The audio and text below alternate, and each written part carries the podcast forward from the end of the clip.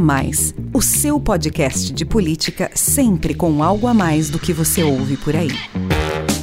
Olá, sou Rafael Lisboa e tem início agora mais um episódio do podcast A Mais, o seu podcast de política sempre com algo a mais para você. O A Mais faz parte da Bússola, que é uma plataforma de conteúdo estratégico, parceria da revista Exame com o grupo FSB. Hoje o A Mais traz aqui para você um debate promovido pela Bússola sobre os cuidados com a saúde mental na pandemia. Angústia, desamparo, ansiedade, depressão. Além dos casos de síndrome respiratória aguda grave por Covid-19, que tem sobrecarregado o sistema hospitalar e já fizeram mais de 320 mil vítimas no país, especialistas alertam para esse outro efeito da pandemia sobre a saúde da população: o crescimento de transtornos psicológicos. São muitos os fatores de estresse provocados pela chegada do novo coronavírus há mais de um ano. O medo de ser contaminado, a preocupação com parentes e amigos doentes, a tristeza pela perda de pessoas queridas, as mudanças na rotina trazidas pelo vírus, a solidão imposta pelo distanciamento social, os desafios econômicos causados pela crise sanitária e a sensação de falta de controle em relação a uma situação que parece ainda estar longe de ser vencida. E mesmo antes da pandemia, o Brasil já era o país com a maior taxa de pessoas com transtornos de ansiedade e o quinto em casos de depressão, segundo a Organização Mundial da Saúde, OMS. Como proteger então a saúde mental em tempos de Covid-19? Quais os cuidados para manter o equilíbrio e o bem-estar emocional? Como as empresas podem estar mais próximas dos seus times durante a crise, identificando os sinais de desgaste psicológico e oferecendo todo tipo de suporte? E como saber quando é necessário recorrer à ajuda médica profissional. Em uma hora de live no YouTube da Exame, eu conversei sobre essas e outras questões com a doutora Viviane Guimarães e o Dr. Lucas Camelo, médicos do Rituale Clínica Spa, Alessandra Cabral, gerente de gente e gestão da Unimed Rio, e a doutora Inês Hangerbüller, Chief Psychology Officer da Vitalk. Vamos ouvir o bate-papo. Doutora Viviane, você é diretora clínica do Rituale, um espaço para cuidar da saúde do corpo e da mente de forma combinada, na busca aí por equilíbrio. Inclusive, seu mestrado é em medicina do estilo de vida, que incentiva a adoção de hábitos saudáveis não somente para a prevenção de doenças, mas para que cada indivíduo, cada um de nós, assuma o controle da sua saúde, né? Com a chegada do novo coronavírus, essa conexão entre corpo e mente parece ter ganhado ainda mais importância, a Covid-19 ataca agressivamente o aparelho respiratório, pode gerar uma série de outras complicações no organismo, e justamente por ser uma doença nova e ainda cercada de incertezas, abala o nosso sistema emocional com medos e dúvidas. A gente já sabe aquelas regras fundamentais para evitar o contágio, né? Uso de máscara, higiene das mãos com água e sabão ou álcool gel, o distanciamento social. Agora, quais são os outros cuidados importantes com o corpo e a mente durante a pandemia, doutora Viviane? Rafael, muito boa essa pergunta e eu fiquei pensando, né, enquanto você falava, em como que as informações de cuidado, de máscara, já estão batidas, né, de tanto que a gente fala o tempo inteiro disso, parece até que cansa, né, de saber. E como que eu poderia contribuir para trazer alguma informação diferente, alguma informação que vai atingir as pessoas realmente. E daí eu fiquei pensando assim: todo mundo sabe que a gente precisa fazer atividade física, precisa comer, precisa é, fazer tudo direitinho, mas qual é a grande questão?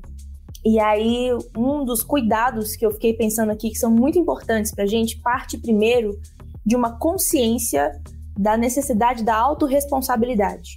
Primeiro cuidado com mente e corpo é a autorresponsabilidade. O que significa isso?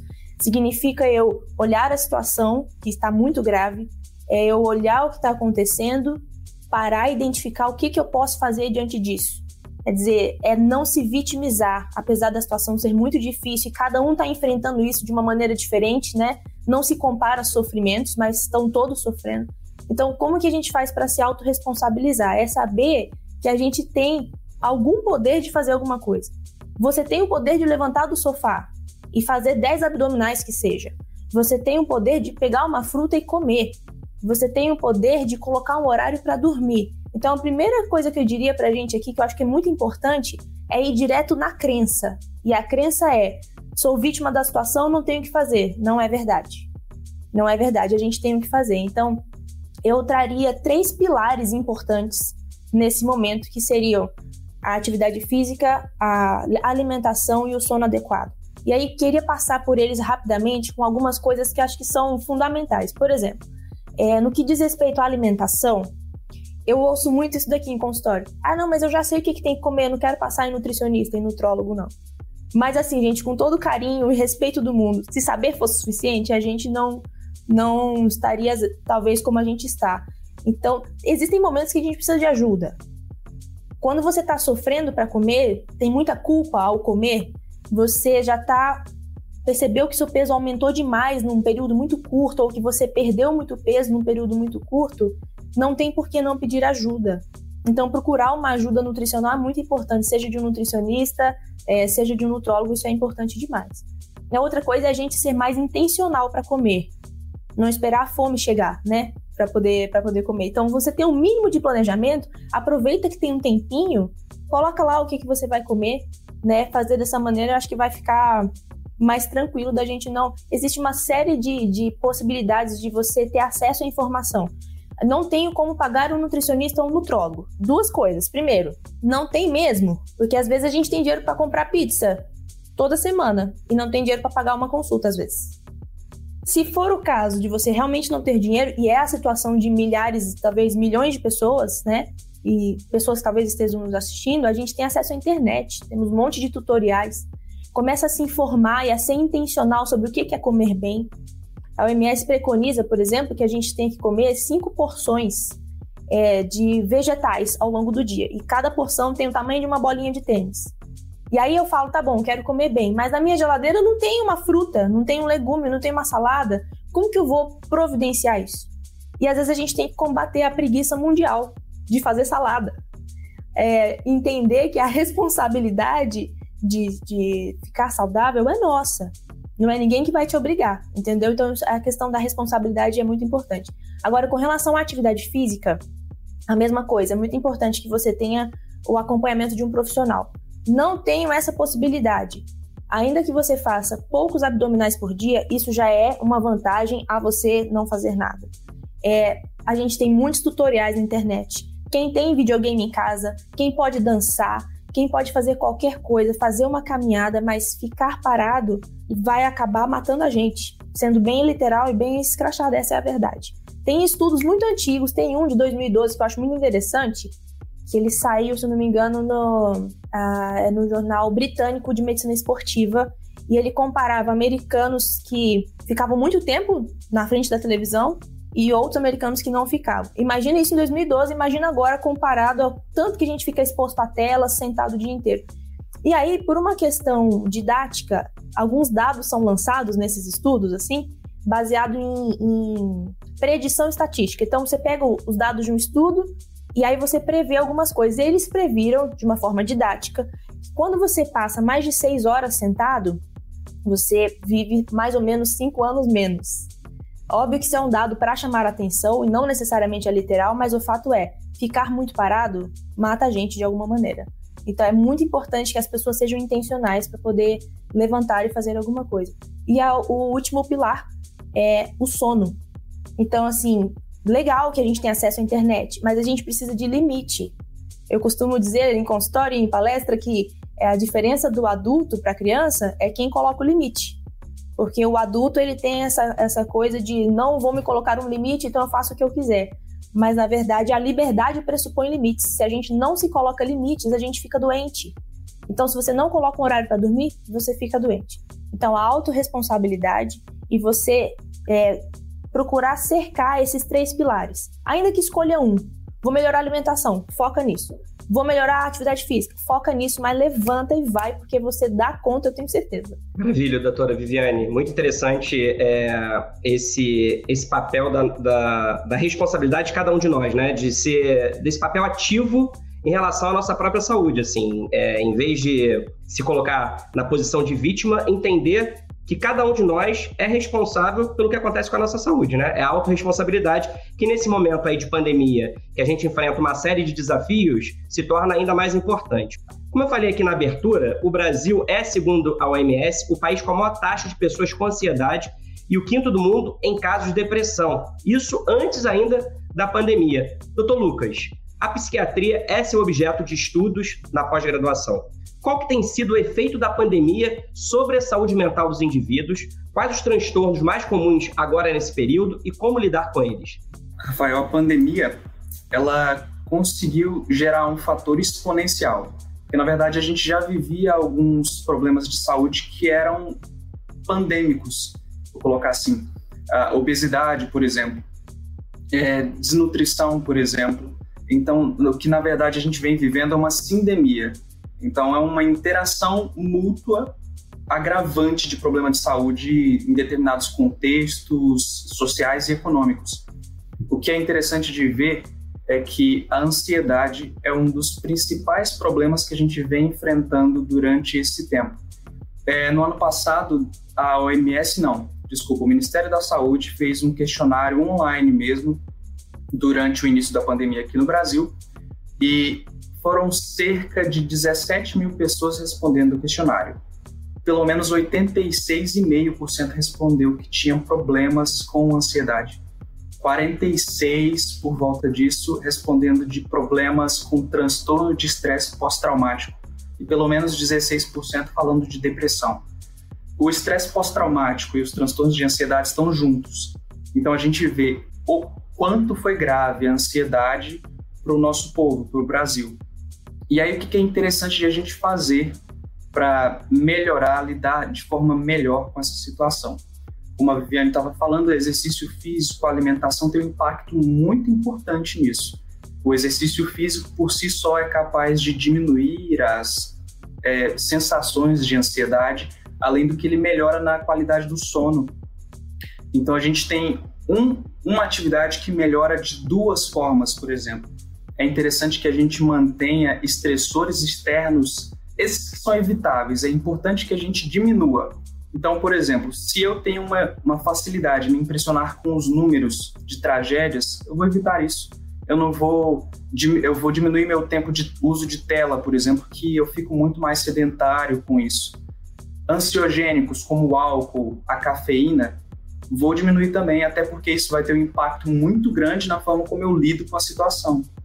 Então, é, além disso, manter um hábito de rotina, um, uma rotina de hábitos saudáveis. Isso vai ser interessante. A constância é muito mais importante do que eu tentar dar um 880 e não conseguir. Então, um outro detalhe importante é a gente perceber que quando a gente tem uma expectativa muito grande, a frustração é mais possível. E quando eu fico frustrado, eu aumento a sensação de estou mal, estou com medo e aumento minha ansiedade. Então, no comecinho do ano passado, por exemplo, as pessoas aqui no Brasil, pelo menos, estavam pensando: ah, não, isso vai passar um pouco mais rápido, quem sabe uns três meses, cinco meses, e já vão aí o ano inteiro, já vão alguns meses desse ano, e a gente percebeu que ainda não resolvemos a situação no mundo. Ok, mas eu tenho essa questão que eu posso lidar com o dia de hoje. Eu vou manter a minha atitude de rotina de hábitos saudáveis, vou limitar o meu contato com esses fatores que são estressores para mim. Isso tudo é muito importante. Ótimo, doutor Lucas. Bacana essa sua dica aí da gente evitar justamente esses fatores de estresse, né? É claro que aí tem um, um, um, equilíbrio, né, delicado, né? Porque a gente sabe que informação é fundamental também, é uma ferramenta essencial para a gente é, se preparar aí no combate à pandemia. Mas tudo que é exagero, principalmente se você sofre é, de ansiedade a partir desses números tão trágicos, é, é preciso aí ter um controle e um equilíbrio a Alessandra aqui para o nosso bate-papo. A Unimed Rio é a maior operadora de saúde suplementar da cidade do Rio de Janeiro em número de médicos, é a quarta maior do país. E para estimular a prática de ações que levem uma vida mais saudável, tem a campanha Mude um Hábito, que eu achei interessante porque dialoga muito aí com o que falou a doutora Viviane e com o que falou também o doutor Lucas, né? Assim, é, não, não adianta ir do 8 para o 80 se não houver constância. Então, é importante mudar pelo menos um hábito. Né? Esse movimento que incentiva os cuidados com a saúde física e mental parece então ter ganhado ainda mais força e importância com a pandemia. Conta então para a gente, Alessandra, como é que funciona esse programa de promoção do bem-estar e como é que ele se adaptou a esses tempos de Covid. Tá ótimo, Rafael. Bom, o programa Mude um Hábito, quando ele teve início, né, a gente não imaginava estar vivendo tudo isso. Ele tinha quatro pilares que a gente considera pilares importantes. O primeiro deles era um foco na alimentação, que foi dito pela doutora Viviane muito bem, né? A questão da prática das atividades físicas também. E olha que interessante, né? Somos a Unimed Rio, estamos no Rio de Janeiro, então por que não é, é, expandir esse olhar por toda a cidade, né?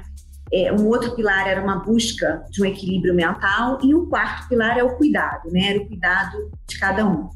Então, quando ele foi criado, ele foi criado em, em 15 bairros do Rio de Janeiro, né? O objetivo era que através de arenas, né, a gente pudesse nesses 15 locais fazer várias práticas diferentes. Eram em torno de 18 modalidades e que iam de aulas funcionais, aulas de yoga, alongamento, capoeira, aulas de culinária também, para entender como é que você vai se alimentar melhor diante de uma situação. E nós trouxemos alguns influenciadores que ajudaram né, a, a melhorar essa nossa divulgação. E aí, quando a pandemia começou, Rafael, não paramos de forma alguma, mas a gente não podia mais manter esse encontro presencial. Então, nós fizemos uma transformação em lives. As lives surgiram, elas estavam com tudo, né? Vieram com tudo nessa época os influenciadores, os artistas também trouxeram muito isso. E aí a gente fez a transformação. Isso aconteceu mais ou menos em março do ano passado, onde a gente teve a nossa primeira live. E aí de lá para cá, né, de março de 2020 até hoje, a gente já teve aí um número muito grande de lives. Só para vocês terem uma ideia, na primeira live que nós fizemos, a gente teve em torno de em, em torno de 350 participantes. Então a gente teve um volume muito grande de pessoas ali que atuaram e que continuaram atuando conosco. Então, todas essas aulas, todas essas orientações, elas passaram a acontecer através das lives. Em agosto do ano passado, a gente começou a fazer um modelo híbrido. Parte presencial, quando algumas coisas conseguiram, puderam ser liberadas, e parte ainda por lives. E aí, nesse modelo híbrido, a gente teve em torno de cento e poucas aulas presenciais e 35 eh, lives, mais ou menos. A gente conseguiu manter um pouquinho lá e um pouquinho cá. Isso veio acontecendo até março desse ano, novamente, e quando a gente teve essa questão do decreto, nós voltamos para o modelo de lives.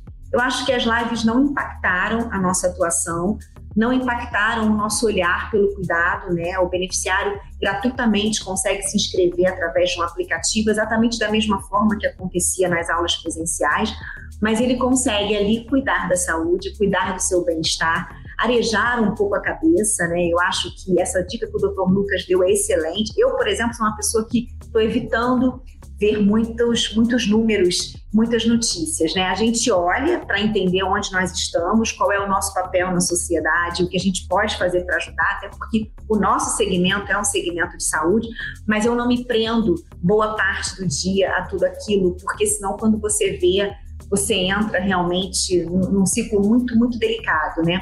Eu acho que as lives ajudaram, elas vêm ajudando e o nosso objetivo é que elas continuem levando para o nosso beneficiário, para o nosso cliente, inclusive para o nosso colaborador interno também, um pouco mais de saúde física e saúde mental, um olhar diferente num momento tão delicado. Obrigado, Alessandra. Você falou aí da importância da tecnologia como aliada nesse momento, né, em que a nossa vida ficou muito mais em domicílio e remota online. A tecnologia virou ferramenta fundamental, inclusive para para a gente cuidar da nossa saúde mental. E é justamente aí que entra a Vitalk, que é uma startup que emprega tecnologia no cuidado da saúde mental. Tem uma versão gratuita do aplicativo de bem-estar, com mais de 200 mil downloads aí já baixados, que dá orientações contra o estresse por meio de assistente virtual disponível 24 horas, além de vídeos, tutoriais. E a Vitalk oferece também soluções corporativas, B2B, para fazer a gestão de saúde emocional dos colaboradores de grandes e pequenas empresas. Doutor Inês, no momento angustiante e sensível como o da pandemia, como é que a Vitalk tem ajudado as pessoas em casa e no trabalho a lidar com transtornos psicológicos e problemas emocionais e que iniciativas foram criadas justamente a partir dos desafios impostos pela Covid-19? A Vitalk tem essa missão de democratizar o acesso ao cuidado da saúde mental porque como a doutora Viviane já mencionou, a gente acredita muito nessa autorresponsabilidade no cuidado e na manutenção do, da saúde mental e muitas vezes o cuidado da saúde mental era entendido algo que acontece no consultório do psiquiatra, né, que é uma coisa é, de hospitais psiquiátricas e não é algo que cada um de nós pode é, adotar de uma forma ou outra no dia a dia. Então, o nosso foco na Vitalk é muito na, na prevenção. É, acreditamos fortemente que cada um de nós pode adotar uma higiene mental, como a gente fala. Eu gosto muito dessa analogia com higiene bucal, por exemplo. As, as pessoas escovam os dentes todos os dias para se manter bem, né? Sem dúvida nenhum, nenhuma, temos prevalências muito mais aumentadas desde o começo da pandemia em depressão, ansiedade, clínica, né? Mas como o doutor eh, Lucas já mencionou, temos muitas pessoas com sintomas de ansiedade também que não fecham um diagnóstico, mas mesmo assim é, impacta muito o nosso funcionamento, o nosso dia a dia. E essas pessoas muitas vezes não sabem onde começar com esse cuidado, porque não é tão grave, o sofrimento não é tão impactante para talvez procurar um psiquiatra ou é, marcar uma consulta com psicóloga, mas é algo que, sem dúvida nenhuma, limita a pessoa é, no dia a dia, no cuidado com os filhos, no trabalho também, diminui bastante a produtividade, aumenta o presenteísmo. Então, a Vitoc quer entrar nesse, nesse lugar de capacitar as pessoas em poder aprender como cuidar da sua própria saúde mental. Isso é feito tudo com embasamento clínico e científico. A gente não queria criar um, uma ferramenta digital apenas facilmente acessível e sempre disponível, mas também conteúdos estão comprovados que funcionam, né? Técnicas que são testados no formato online, muitas vezes já também, eh, e, e, também eh, com evidências científicas no mundo eh, da psicologia, de, da psiquiatria, no tratamento de problemas emocionais e mentais.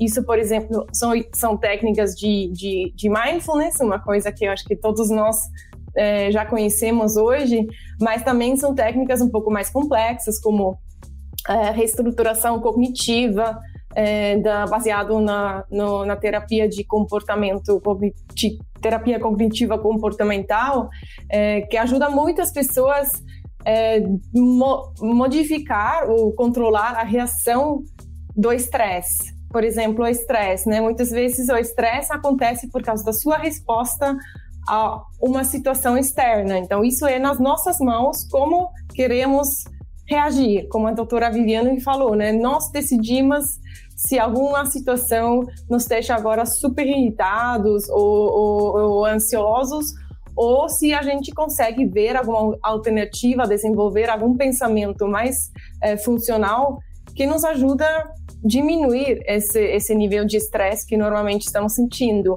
Então, tem muito potencial na nossa mão que, que impacta o, o o que pode diminuir o impacto que toda essa situação, a pandemia, né, as, as, as vários papéis que, que a maioria da gente está cumprindo em casa, trabalhando, cuidando dos filhos, é, sem a rede de apoio, é, é, é muito potencial de se sentir estressados, mas nós decidimos e nós temos ferramentas que podem nos ajudar a relaxar no final do dia, a, a respirar e, e baixar assim o, o a reação física do nosso corpo a, um, a uma situação complicada, por exemplo.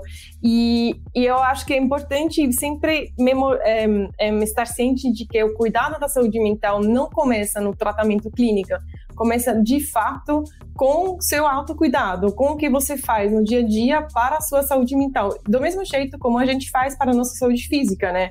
É, é, como a doutora Viviane falou, adotando um estilo de vida é, mais saudável, focando talvez primeiro na alimentação, no sono, do mesmo jeito, a gente deveria também colocar um espaço onde, por exemplo, meditamos por 10 minutos ou onde anotamos coisas pelas quais estamos gratos é, é, do, do dia atual ou coisas é, do jeito, né? Pode ser qualquer coisa que te ajuda a cuidar da sua, do seu equilíbrio emocional. E a Vitok entra é, nesse lugar de, de acompanhar as pessoas nessa jornada, de te é, ensinar exercícios práticos, dicas, te dar dicas, te dar psicoeducação também, o que significa quando você deve ficar preocupado, quando um sintoma não é mais algo que você mesmo sozinha deveria lidar. Temos uma equipe de psicólogas também atrás que estão é, acompanhando algumas pessoas quando eles precisam por mensagens de texto, porque em algumas situações a tecnologia chega ao limite, né?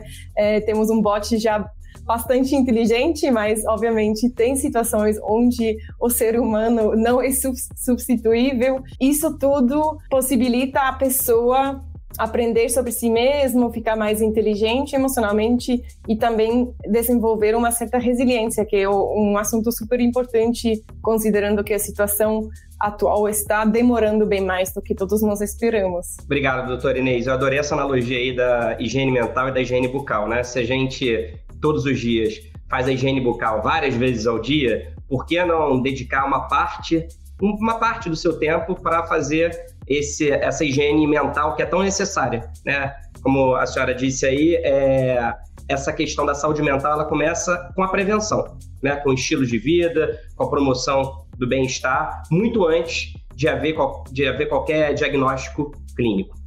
Doutora Viviane, diante desses novos desafios aí trazidos pela pandemia para o nosso bem-estar físico e emocional, que mudanças foram feitas no Rituale para atender a essas novas e complexas demandas dos tempos atuais dos dias de hoje? Novos tratamentos passaram a ser oferecidos e o que, que os clientes têm buscado mais nesse momento? Sobre mudanças, acho que mudanças vieram nos acompanhando desde que começou a pandemia, né? Parece que dia a dia a gente está encontrando uma nova forma de mudar, mudar a nossa forma de lidar com a internet, com as próprias pessoas, com a gente mesmo, com os nossos limites. E aqui no Ritual a gente tem duas frentes de mudança. A primeira em relação ao Covid propriamente dito, né? É, com as medidas de segurança, que não vou ficar falando porque vocês todos já sabem de uso de máscaras obrigatório, álcool, tudo, mas a gente colocou um protocolo mais rígido aqui para entrada no Rituale, porque como os pacientes ficam aqui vários dias, a gente solicita que eles tragam um exame de PCR negativo. Obviamente, isso não isenta do risco, mas já traz uma segurança de que as pessoas que estão aqui estão assintomáticas e têm pelo menos esse exame negativo em um tempo hábil, né? Agora, outras mudanças que aconteceram, na verdade, são fruto de, da exacerbação de coisas que já estavam acontecendo. Então, como o Dr. Lucas falou, as pessoas já estavam sofrendo com obesidade, já estavam sofrendo com etilismo, já estavam sofrendo com transtornos de ansiedade, mas isso tudo se exacerbou. Então, o que a gente passou a falar mais ainda aqui é no cuidado integral do ser humano, como corpo, mente e espírito. Porque olha só, é, até essa questão de corpo e mente é uma coisa assim, a gente é tão tão pequenininho que a gente precisa de, de explicações o tempo inteiro. O ser humano é assim. Então a gente didaticamente divide saúde do corpo e da mente, mas essa separação não existe. Porque você consegue me dar o exemplo de alguma coisa que você faz para cuidar da sua saúde física que não vai ter impacto na sua saúde mental? E você consegue dar o exemplo de um cuidado na sua saúde mental que não vai impactar a sua saúde física, entendeu? Então são coisas interligadas. E aqui a gente fala muito disso porque nos importa o ser humano como um todo. Então, vou te dar um exemplo. Vem bastante gente para é, tentar recuperar a saúde física. Aumentou muito de peso. Então, ótimo, a gente quer te ajudar nisso. Mas por que, que seu peso aumentou tanto? Por que, que você passou a comer mais? Ou por que você parou de fazer atividade física? Qual é a crença que está te levando a isso? Qual é a sua rede de apoio? Como estão os seus relacionamentos? Quais são as suas crenças na transcendência? Você exercita a sua espiritualidade de alguma maneira? Então a gente passou a, a falar mais nessas três frentes. Então a gente tem terapeutas tanto da parte psicológica, a parte espiritual também. E é muito interessante porque isso é um ambiente propício para todo mundo, extremamente democrático. Você pode ser ateu e desenvolver a sua espiritualidade. Você pode ter uma religião é, diferente do outro e desenvolver a sua espiritualidade juntos. Então, a gente fala desse cuidado. A gente está colocando um programa aqui também de acompanhamento longitudinal. Então, nos interessa a sua saúde não só quando você vem aqui, mas é quando você sai do ritual. Tem alguém que te acompanha para te ligar e falar, ó, como é que foi aquela aquela sua atitude de comer salada todo dia? Tá dando certo? O que, que a gente vai fazer? Então, esse acompanhamento longitudinal. As pessoas procuram a gente, Rafael, para finalizar a, a resposta, mais por aumento de peso, então sobrepeso, obesidade, que foi absolutamente assim é, alto, né? Depois desse, momento de pandemia, ah, o aumento do etilismo. Eu costumo dizer que quem não bebia passou a beber e quem bebia chutou o balde. Aí agora eu falo, gente, chutou o balde, tá bom. Agora vamos pegar o balde, vamos buscar o balde de volta e consertar. Tabagismo também aumentou bastante e os problemas de transtorno depressivo, né, e, e transtorno de ansiedade são as nossas maiores demandas. Eu vou então agora passar para o Dr. Lucas, que a gente falou aqui, todos vocês falaram aqui dessa dessa explosão de sentimentos, né? Assim, medo, tristeza, preocupação, ansiedade. Mas vocês também lembraram que, assim, não necessariamente porque eu estou sentindo uma angústia, porque eu estou sentindo uma preocupação, isso necessariamente é alguma doença mental é, que precisa ser tratada clinicamente. A minha pergunta, então, doutor Lucas, é como saber que esse limite foi ultrapassado? Né? Como saber que é necessário recorrer à ajuda médica profissional? A doutora Inês falou aí que lá no, no aplicativo, lá no Vitalk, é, chega um momento que o assistente virtual não dá conta e aí é, os profissionais entram justamente para falar, olha, nesse caso aqui já tem que procurar um tratamento médico. Então, como perceber? Quais são esses sinais que indicam que a partir de um determinado ponto é preciso recorrer à ajuda médica profissional? É, Rafael, uma coisa que é importante de a gente lembrar sempre é que em momentos de incerteza, de dificuldade que é muito grande, que a gente não vê uma perspectiva tão cedo de melhora, é, eu não diria natural, mas é comum que as emoções negativas, os sentimentos negativos aumentem. Então, o medo, a angústia, a incerteza, a ansiedade, isso vai aumentando mesmo, é muito comum. Agora, é, a partir do momento que esses sentimentos passam a tomar maior parte do meu dia, e mesmo que é, eu não esteja com um, um, gatilho específico na minha frente e aquilo toma uma proporção muito maior do que o esperado, aí já é interessante a gente pensar numa ajuda médica, por exemplo. Se eu tenho uma ansiedade com relação ao vírus porque eu tenho que trabalhar todos os dias saindo da minha casa, ok. Isso é uma coisa que vai me levar a agir de uma forma mais prudente. Só que se esse, essa ansiedade, esse medo me impede de sair de casa, de chegar no meu trabalho, opa, então tem alguma coisa aí que mudou e eu preciso ficar atento.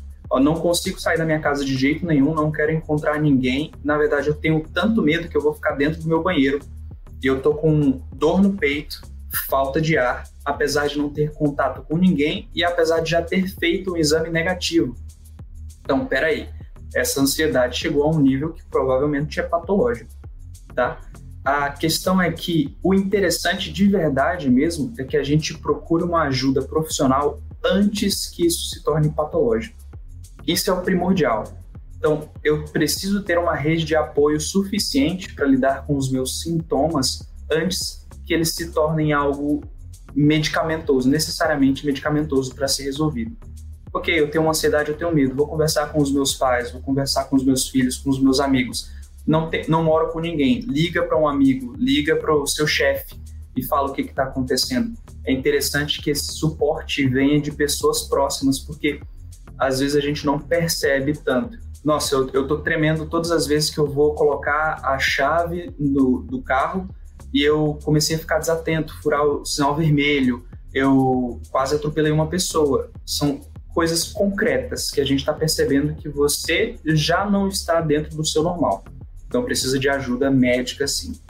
Mas só lembrando e reforçando isso, que é interessante mesmo que a gente procure uma ajuda antes que se torne patológico. Obrigado, doutor Lucas. Então, justa, justamente para falar sobre é, essa ajuda, que agora ela está acessível também não apenas na consulta presencial, mas também através das teleconsultas, né? Isso foi algo que foi muito acelerado é, durante a pandemia e é, vou chamar então a Alessandra de novo aqui para o bate-papo, porque a Unimed Rio incluiu na sua rede credencial em 2020 a Psicologia Viva, que é uma plataforma de telepsicologia que conta com diversos especialistas.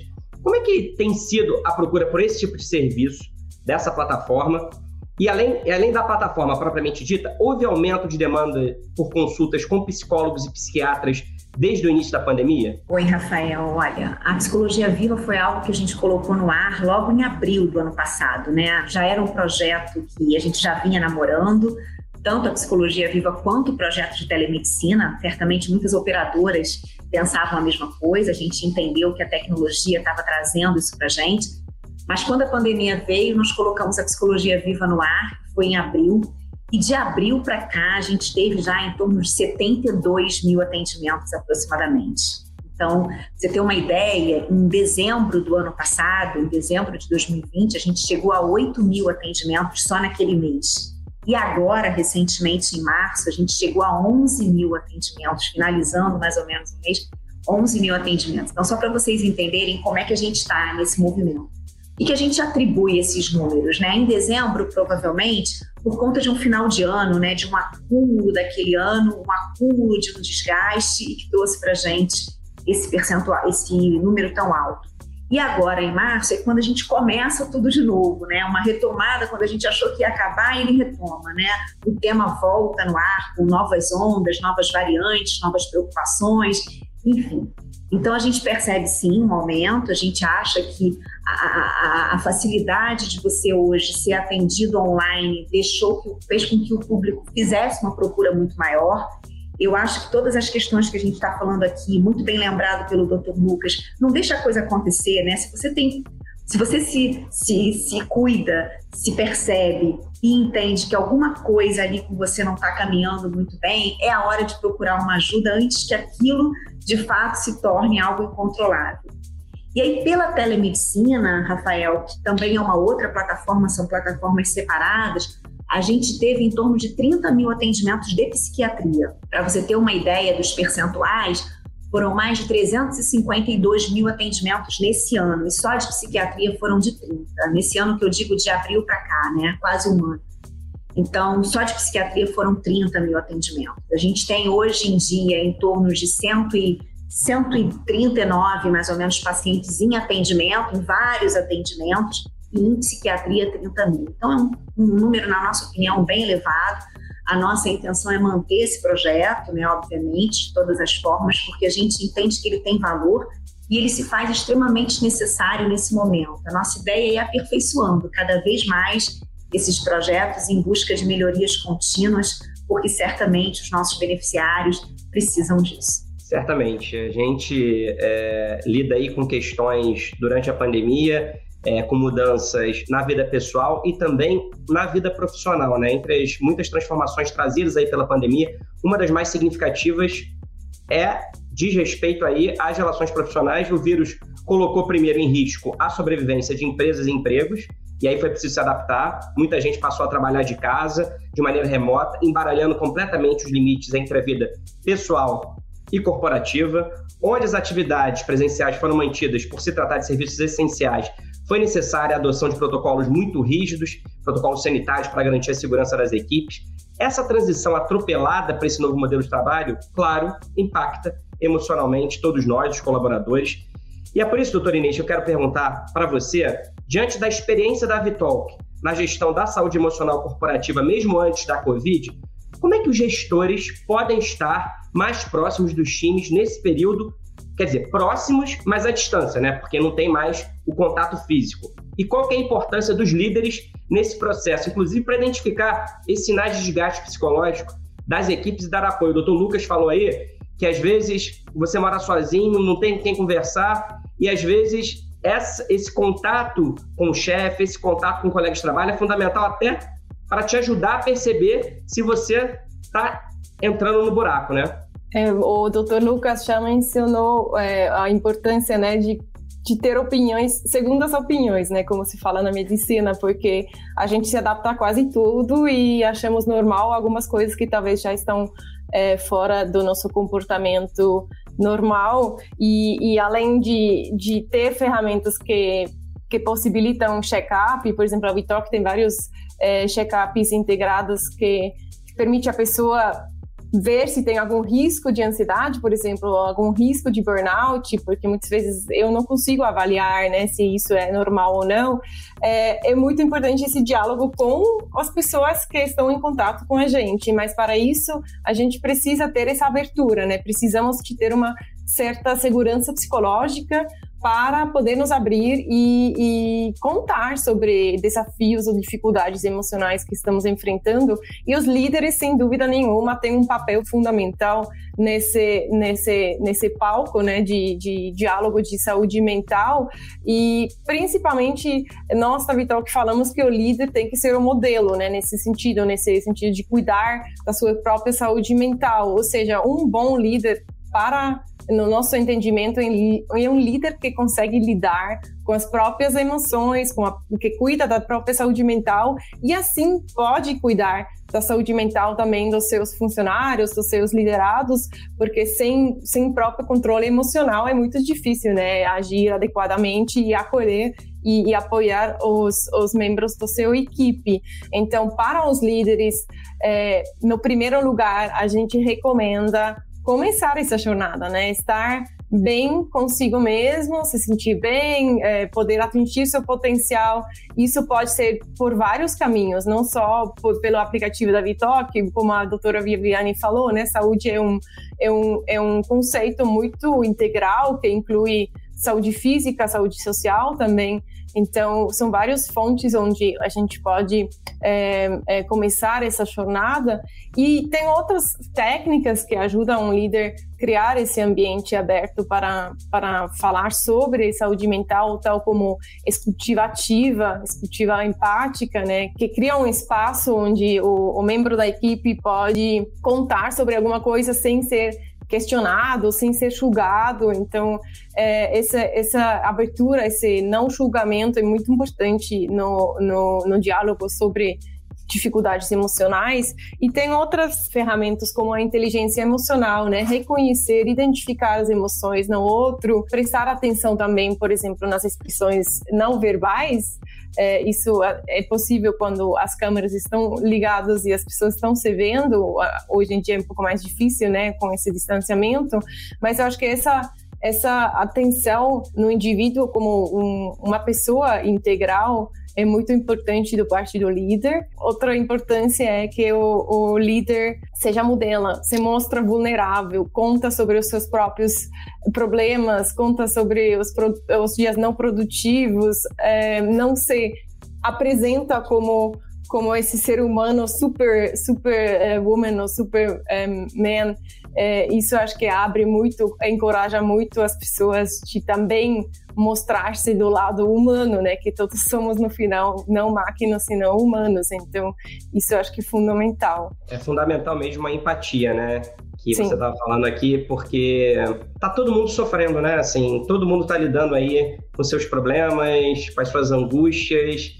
A gente sabe que vai passar, né? A vacinação já começou por aqui, o que acende a esperança, né? Em outros países onde a imunização está mais avançada, a gente já começa a perceber que o número de casos tem diminuído progressivamente. Só que nesse momento atual agora do Brasil, com o agravamento da pandemia, que enfrenta hoje seu pior momento, a sensação de angústia aumenta muito, né? Eu falo pessoalmente e falo, enfim, pelos meus amigos, conhecidos. Às vezes, é, esse crescimento do número traz uma, uma desesperança, né? A sensação de que não tem uma luz no fim do túnel, né? E tudo isso sem poder receber um abraço, o que torna tudo ainda mais difícil.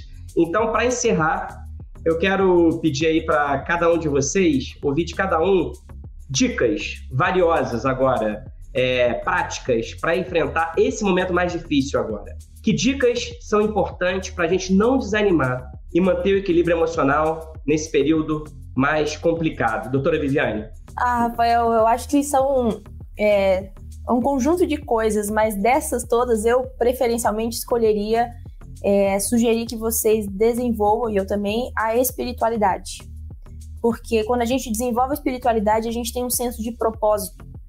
E sem propósito, a gente perde esperança. Então a gente precisa entender que se a gente está vivo, a nossa vida pode ter um propósito. E de todos os estudos científicos que são feitos nessa área de comportamento, de felicidade, a conclusão que se chega, em suma, é que tudo termina e culmina nos relacionamentos. Então eu não sei o que vai acontecer amanhã. Eu não sei se eu vou perder alguém amanhã ou se eu mesma vou morrer amanhã. Mas eu sei que hoje eu tomo uma decisão de focar em um bom hábito, tentar me alimentar bem, mas de servir alguém. Eu posso ligar para alguém e falar: Fulano, como é que você tá? Quer conversar? Quer desabafar? Eu posso fazer um favor sem nenhum tipo de interesse. Se eu tenho a possibilidade de ir ao mercado, eu posso levar a compra para alguém que não pode sair de casa. Então, a dica que eu daria para vocês e para todos nós é que a gente aprenda a desenvolver a nossa espiritualidade e ter uma percepção da finitude da vida de uma maneira saudável. De que sim, a situação é desesperadora, mas que a gente não precisa se desesperar, a gente pode manter a esperança. E quando a gente pensa sempre em algo maior, isso acontece de maneira mais, mais natural e mais tranquila. Excelente dica, doutora Viviane. E você, doutor Lucas, quais suas orientações, recomendações? O interessante é aproveitar o momento com uma atenção plena. Eu acho que isso faz muita diferença. A Vivi falou, a doutora Viviane falou dessa é, intenção de perceber o transcendente, né? Isso é muito importante. E é importante a gente focar no agora. Então, se eu vou fazer uma refeição, não vou ficar olhando para a TV, mexendo no celular. Faz a refeição, aproveitando com atenção aquela refeição. Ah, eu vou conversar com com amigos no, no celular, porque não está dando para se encontrar, ok, então tem aquele, aquele momento só no celular com os seus amigos, não responder mensagem para outras pessoas. Isso faz muita diferença. Lembrando de manter a constância naquilo que a gente quer acompanhar, naquilo que a gente quer desenvolver. Lógico, isso é muito importante, retomando aquilo que a gente já vem falando, né? Então, sejam os hábitos saudáveis, é, dormir mais cedo, exercício físico, manter a constância é muito importante naquilo que a gente quer alcançar e as conexões com as outras pessoas. Mesmo que, é, às vezes, a gente está morando em casa, mas se distanciou de quem mora com a gente. As pessoas estão lá e a gente está procurando gente de fora. Não, reforça esse laço dentro da sua casa. Ah, não, mas eu moro sozinho. Ok. Então, faça aquilo, use o celular de forma atenciosa para pessoas que você gosta muito. Isso é muito importante. As relações interpessoais são muito importantes e ajudam a manter a saúde de forma impressionante. A forma da gente manter essas relações pessoais nessa pandemia, com, esse, com essa aceleração digital, com essa transformação digital, isso acabou tornando possível né, que a gente não se isolasse completamente no momento em que o coronavírus impõe tantas limitações, né? Então, eu acho que é isso aí. Tem a tecnologia já disponível para a gente não se sentir sozinho. Claro que nada substitui um abraço, mas nesse momento é mais seguro um abraço virtual e ele é necessário, né? E na sua opinião, Alessandra, como é que se mantém esperança e a gente consegue garantir o nosso equilíbrio? Eu quero que você fale também como psicóloga que você é. É, pois é, Rafael. Eu acho que praticar a empatia e a solidariedade nesse momento, né, são pontos fundamentais. Eu, pela formação que eu tenho em psicologia, foi ótimo você ter lembrado, né? Eu constantemente faço envios de mensagens para pessoas que eu sei que estão precisando. Hoje mesmo, antes de entrar aqui na live, uma pessoa que trabalha com a gente, eu soube que a família toda está com uma suspeita de estar infectada, né? Então, de uma hora para outra, pai, mãe, irmã, sobrinha, enfim, eu não pude entrar nessa live sem antes passar uma mensagem para ela, sem prestar minha solidariedade, sem prestar o meu apoio. A área da saúde, eu trabalho há 21 anos na área da saúde, a área de saúde é uma área que, que, que promove muito essa questão da solidariedade. Mas eu acho que nesse momento está cada vez mais forte, né? Se colocar no lugar do outro, entender um pouquinho da dor dele, saber aonde a gente pode ajudar. Eu acho que isso faz tão bem a quem recebe quanto a quem dá. Então, eu acho que a prática da empatia e da solidariedade se tornaram extremamente fortes nesse momento. E eu torço, rogo de verdade que isso fique, né? Que seja uma das coisas que fique dessa pandemia, porque não é possível que a gente só esteja vivendo dores, né? Não é possível que a gente só esteja vivendo sofrimento. Eu queria muito que algumas coisas permanecessem e que isso, a prática da empatia, da solidariedade, eu rogo muito que permaneçam conosco nos nossos corações e nas nossas vidas daqui para frente. É, que esse seja então o legado da pandemia, né? Mais solidariedade, mais empatia e que a gente também aprenda a valorizar aspectos da nossa vida que só quando a gente perde que a gente valoriza, né? O contato com o outro, um abraço, a liberdade, né? De, de poder caminhar, enfim, encontrar os amigos, celebrar a vida, né? E você, doutor Inês, quais são as suas dicas para enfrentar esse momento e a gente não esmorecer? Vou continuar muito nessa vibe agora. Eu, eu recomendo ficar conectados, é, tanto consigo mesmo, é, isso, isso normalmente começa com uma pergunta, uma simples pergunta: como, como estou me sentindo hoje? Quanto com os outros também, né? Como você está? É, com essa simples pergunta, a gente a gente pratica não só empatia, não só solidariedade, mas também praticamos atenção plena, né, é, ficando atentos aos nossos próprios sentimentos, respeitando nossos limites, reconhecendo nossas necessidades também para não cair num, num sofrimento, mas também para, para cuidar dos outros, né? Para, para fazer pequenos atos de bondade, como uma simples pergunta como a outra pessoa está se sentindo. Pode ser uma ótima abertura para, para qualquer reunião também, fazer esse check-in. É, como você está e quais são as dificuldades que você enfrenta nesse momento? Para mostrar, né, esse calor humano que a gente perdeu um pouco com esse distanciamento é, social.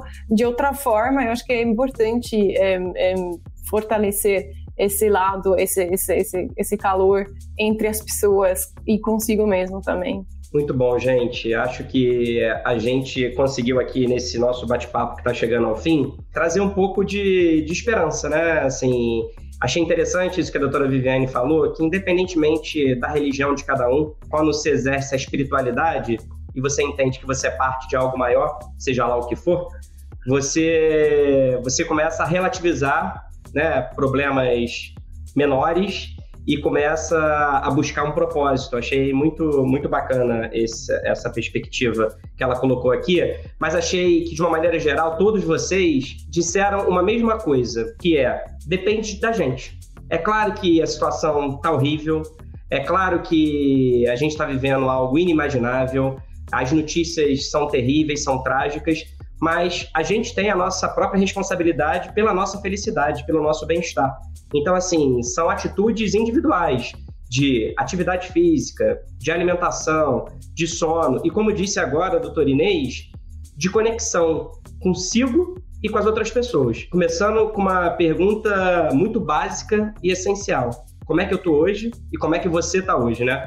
Acho que a gente, espero que a gente tenha ajudado aí é, a quem nos assistiu a, a criar mecanismos é, próprios para poder seguir em frente e enfrentar esse momento tão desafiador. Então eu quero agradecer muito a participação de cada um de vocês. Você acabou de ouvir o debate da Bússola sobre saúde mental na pandemia. Os convidados trouxeram dicas valiosas para a busca de equilíbrio emocional em tempos tão difíceis. Todos destacaram a necessidade de cuidar do corpo e da mente de maneira integrada, de focar em hábitos saudáveis, atividades físicas, alimentação balanceada e sono adequado. Eles reforçaram ainda a importância de exercitar a empatia e a solidariedade, e principalmente de não hesitar em pedir ajuda. Obrigado pela sua companhia até agora, se cuide e a gente se encontra novamente na próxima semana. Tchau!